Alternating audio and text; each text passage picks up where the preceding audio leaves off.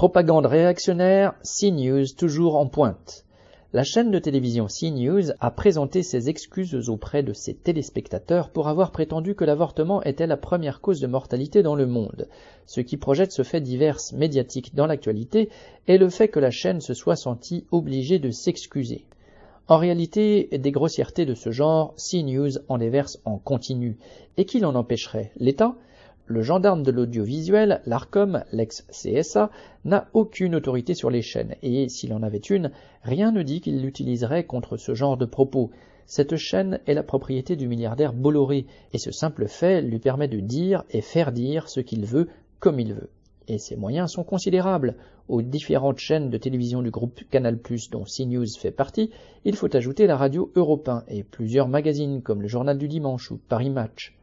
La neutralité des médias est une fable. Les autres chaînes privées sont aussi propriétés de milliardaires comme Bouygues ou Drahi, et les chaînes publiques déversent aussi leur propre propagande. Il suffit de voir comment toutes parlent presque d'une même voix quand il s'agit de dénoncer les grèves ouvrières, comme récemment la grève à la SNCF. Il est vrai que les propos défendus sur CNews sont particulièrement abjects et montrent combien ces médias peuvent empoisonner l'air ambiant, mais on imagine surtout qu'il pourrait le faire demain d'une façon bien plus agressive encore. Les exemples historiques ne manquent pas. Si le gouvernement français se lance dans des opérations guerrières, qu'il exacerbe le nationalisme et la haine du camp d'en face, on verra ces médias relayer sa propagande chauvine, voire l'amplifier.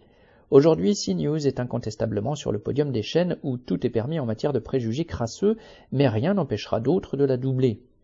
Les médias audiovisuels et une grande partie de la presse font partie des moyens considérables dont la bourgeoisie dispose pour faire passer sa propagande et mettre en condition l'opinion. Alors, CNews peut se faire taper sur les doigts, mais l'État n'est pas prêt d'ôter au milliardaire Bolloré le contrôle d'une partie de l'information. Pierre Royan.